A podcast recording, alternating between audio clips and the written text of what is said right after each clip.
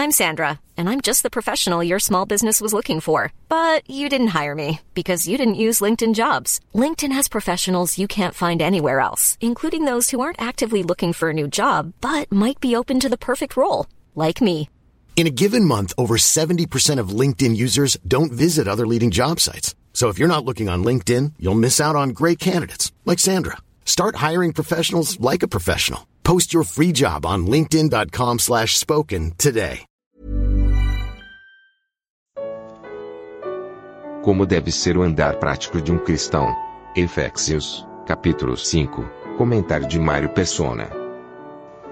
Eu acredito que tem um versículo um pouco antes aqui em Efésios 5,14 que praticamente resume uh, tudo o que ele fala aqui nesse capítulo e em outros também a respeito do andar cristão, da maneira prática, da vida prática do cristão. E esse versículo é o 14. Pelo que diz: Desperta, ó tu que dormes, e levanta-te dentre os mortos, e Cristo te esclarecerá. Cristo te dará luz.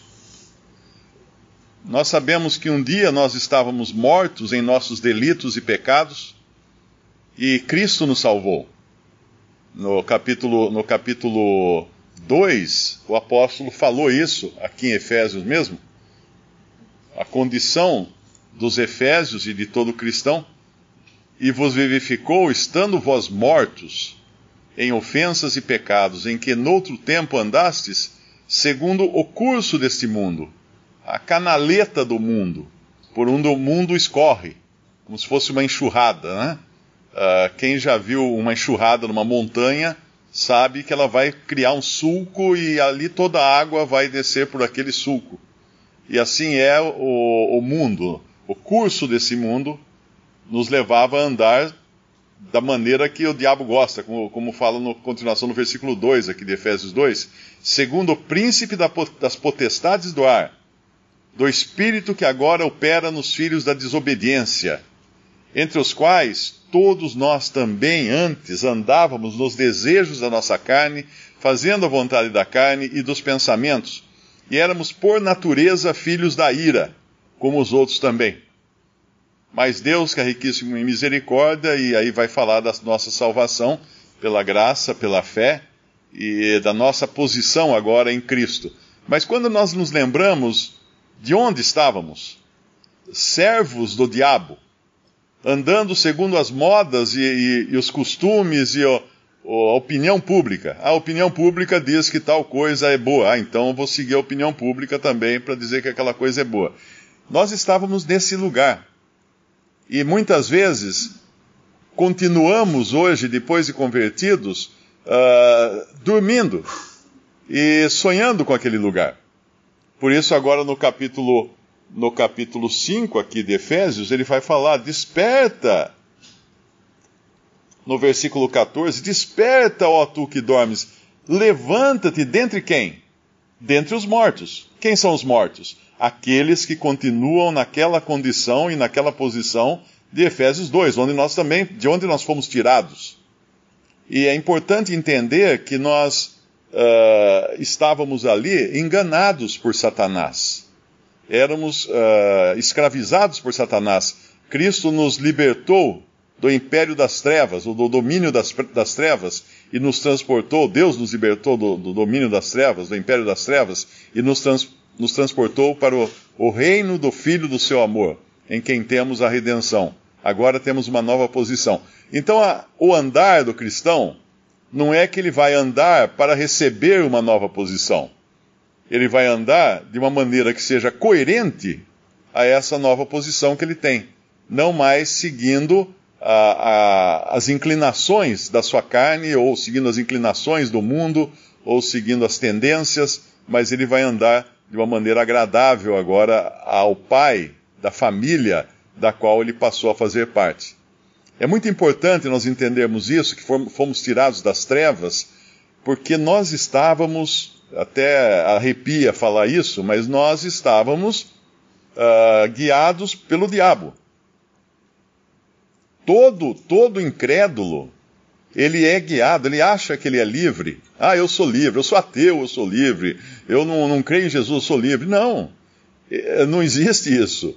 Ou você está debaixo de um, de um imperador ou de um príncipe, ou está debaixo do outro. E nós estávamos debaixo do príncipe que é Satanás. Só que, como ele é muito hábil, e nós encontramos na Bíblia, às vezes eu costum, costumava falar que Satanás é um anjo caído, mas ele não é um anjo caído. Ele é um querubim caído. Nós vemos querubins que são uma classe diferente dos anjos. E, e uma passagem em 1 Coríntios, ou é 2 Coríntios, eu acho, uh, Paulo fala assim que Satanás pode se transfigurar em anjo de luz. Ou seja, ele pode mudar sua aparência, deixando a aparência de um querubim caído, e o querubim tem uma, uma aparência diferente do anjo. E pode então se transfigurar em anjo. E não só em anjo, mas em anjo de luz. Eu acho que os querubins aparecem numa profecia de Ezequiel, uh, em, em torno do trono de Deus, ou seja, eles são os seres espirituais mais próximos do trono de Deus mas ali eles aparecem com asas, eles aparecem com quatro faces. Um desses querubins, nós não sabemos quantos querubins existem, uh, mas pelo menos vemos quatro na Bíblia. Se ele poderia ser o quinto desses, porque ele tinha um lugar privilegiado na presença de Deus. Mas ele tem essa habilidade de se transfigurar, de, de parecer o que ele não é. E muitas das religiões no mundo seguem Satanás sem saber, porque eles estão seguindo um anjo de luz. Eles estão seguindo alguém ou algo que é muito bonito, muito belo, muito resplandecente e que fala coisas maravilhosas, porque ele é o enganador. Ele, desde o Éden, ele começou a sua carreira no Éden enganando. A sua especialidade é de se disfarçar. No Éden ele se disfarçou de serpente. E agora ele se disfarça de anjo de luz. E os seus ministros em, anjo de, anjo, em, em ministros de justiça. E quando nós falamos em anjo de luz, é importante entender aquela passagem de Hebreus que fala da hospitalidade, uh, que muitos, sem perceber, uh, hospedaram anjos. Isso ele está falando porque no Antigo Testamento nós vemos anjos interagindo com pessoas e muitos receberam anjos, como foi o caso de, de Abraão na sua tenda, quando o Senhor apareceu com ele a ele em forma corpórea e tinha com Abraão dois homens. E nós então vemos que anjos também têm a forma de homens. Eles aparecem, eles são capazes de surgir em forma humana. Tanto é que lá em, em Gênesis 6 foram anjos transformados em homens uh, que desceram na forma humana, que tomaram mulheres uh, e procriaram, criando os gigantes da antiguidade. Não eram gigantes na estatura, eram homens valorosos, outra tradução fala. Ou seja, eram os valentes da antiguidade. Agora, se em Hebreus fala que alguns sem perceber hospedaram anjos, podemos até abrir lá, eu acho que é Hebreus 13, não? 2. Hebreus 13. É importante isso aqui porque nos ajuda, a, a, no versículo 1 fala assim: permaneça a caridade fraternal não vos esqueçais da hospitalidade, porque por ela alguns, não o sabendo, hospedaram anjos. Agora, no mundo hoje, muitos, não o sabendo, estão hospedando anjos, só que anjos caídos. Só que, só que anjos que não são anjos uh, realmente mensageiros de Deus ou, ou a serviço de Deus, anjos caídos, em muitas religiões. Então, aqui, quando fala em Efésios capítulo 5, de andarmos agora, de não. Uh, de, de, nos levantarmos dentre os mortos, é para entender que existe uma posição na qual nós fizeram, fizemos parte antes e da qual nós temos que sair também na prática agora. Se fomos tirados dessa posição de morte, transportados para o reino do seu amor uh, e para a vida agora, não tem, não, não é coerente que nós continuemos andando como mortos e com os mortos seguindo as suas, as suas instruções, as suas tendências, porque nós sabemos agora que eles são energizados, eles são ensinados, eles são dirigidos, eh, aprisionados pelo próprio diabo, como nós estávamos. Eu não me achava aprisionado. Eu acho que ninguém aqui uh, se achava aprisionado pelo diabo. Você acha que você era? Ah, eu não, jamais. Imagina que eu era. Mas a Bíblia fala que nós éramos. Vivendo, fazendo a vontade da carne e dos pensamentos. E éramos filhos da ira, como os demais. Então aqui é sair dessa posição, não para receber uma posição nova de, de, de favor ou de apreciação e aprovação de Cristo. Não, porque nós já temos essa posição nova. Não por algo que tenhamos feito, mas por algo que ele fez. É muito importante entender que o Evangelho não é uma mudança de vida para se alcançar a salvação. O Evangelho é uma boa notícia que nos conta que Cristo já pagou pelos nossos pecados e já nos transportou da posição de perdidos para a posição de salvos quando cremos nele, quando exercemos fé no Senhor Jesus Cristo. E agora, então, nessa nova posição que temos, uh, nós não andamos segundo a lei. Como Paulo, depois, ele teria que, que admoestar os Gálatas, falando assim: vocês que começaram com o Espírito agora vão, vão acabar indo pela carne? Porque eles queriam, eles queriam se justificar pela carne, se justificar pelas obras da lei. O cristão não tem a lei como obrigação para uh, não ser condenado. Porque a lei só pode trazer condenação, só pode tra trazer morte. Nós encontramos princípios na lei que podem nos ajudar no direcionamento dos nossos passos, mas nós não guardamos a lei. Nós não deixamos de comer camarão, por exemplo, ou presunto. Uh, nós não deixamos de trabalhar no sábado porque nós não estamos mais debaixo do, do jugo da lei. O, a lei foi feita para o homem terreno, vivendo na terra, no seu estado natural, só que esse homem terreno, vivendo na terra, no seu estado natural, morreu. Foi, foi exterminado na cruz. Cristo Jesus ali, representando a linhagem de Adão, embora ele não tivesse uh, recebido o pecado de Adão, mas ele ali pôs um fim àquela, àquela linha de produção. A linha de produção que vinha a partir de Adão terminou em Cristo. E agora um novo homem surge e, e somos parte agora dessa nova criação em Cristo. Portanto, por isso é que nós temos que sair, nos levantarmos dentre os mortos. E agora no versículo uh, ah, 15 vai falar para andarmos prudentemente, não como necios, mas como sábios Sábios, quem são sábios aqui? Aqueles que conhecem o seu lugar, que conhecem a sua posição. Remindo o tempo, porque os dias são maus, pelo que não sejais insensatos, mas entendei qual seja a vontade do Senhor. E qual é a vontade do Senhor? Aquela que nos é mostrada na Sua palavra através do Espírito Santo. E não vos embriagueis com vinhos, com vinho, em que há contenda, mas enchei-vos do Espírito. E aqui cabe uh, aquela passagem de, de 1 Coríntios 14, eu acho que é 32, que fala que espírito dos, os espíritos dos profetas estão sujeitos aos profetas.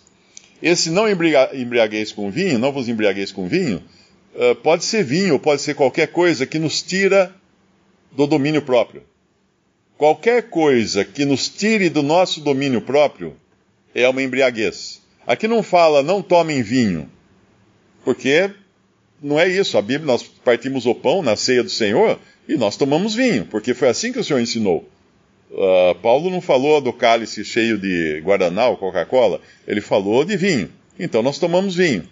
Mas não devemos nos embriagar do vinho, porque ele, ele tira, ele, ele, nos tira da nossa, do, do controle próprio, da, da nossa capacidade de, de autocontrole ou de domínio próprio. Provérbios 27, apenas um versículo uh, relacionado a essa porção do, do, capítulo 5 de Efésios que fala do, do matrimônio, do marido, da relação marido-mulher. Provérbios 27, versículo 23, diz assim: Procura conhecer o estado das tuas ovelhas, põe o teu coração sobre os teus rebanhos.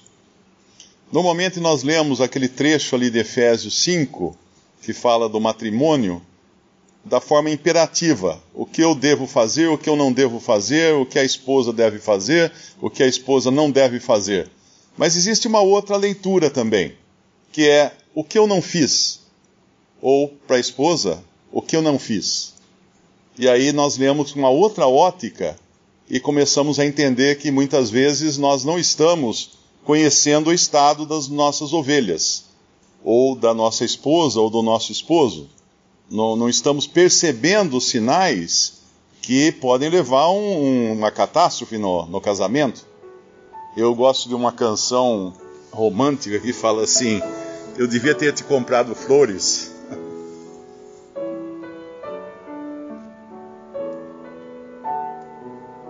Visite respondi.com.br.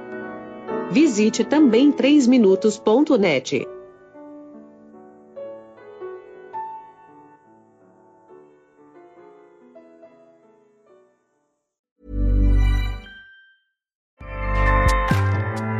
ACAST powers the world's best podcasts. Here's a show that we recommend.